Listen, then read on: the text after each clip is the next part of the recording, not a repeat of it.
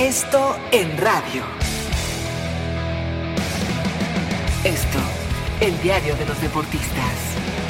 Amigos de ABC Radio, los saluda Salvador Aguilera, director del periódico Esto. Hay nuevo campeón del fútbol mexicano. Tigres conquistó su séptima estrella al superar a León con global de 1-0. La vuelta terminó sin goles, lo que provocó que no fuera una final tan lucina, aunque León no dejó de luchar pero no tenía Macías y Mena dejó el partido por una lesión. Zambuesa y Airo Moreno y compañía ya no pudieron contra la sólida defensa de los Tigres. En realidad fue una final muy poco emotiva. Si tomamos en cuenta que llegaron los dos mejores equipos del torneo regular y que entre ambos marcaron 74 goles para al final ofrecernos un desenlace muy miserable de tan solo un gol.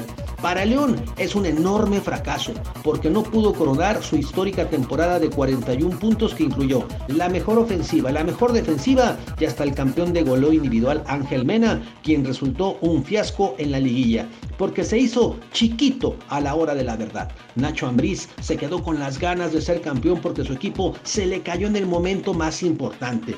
No se puede levantar una copa cuando en tres partidos seguidos, los más cruciales del torneo, te fuiste en blanco sin hacerle daño al rival.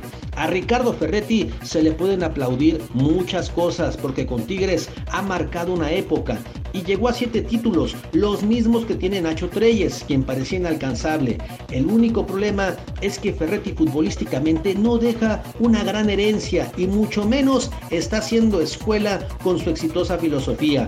Gracias a un gol de Guiñac que defendieron a muerte, los Tigres se coronaron. Desde luego que en esta exitosa época de los Tigres, que ya alcanzaron su séptima estrella, mucho tuvo que ver el francés Guiñac pero fue una final muy pobre en cuanto a goles y nivel futbolístico. Síganme en Twitter como Aguilera Esto. Hasta la próxima. Esto en radio.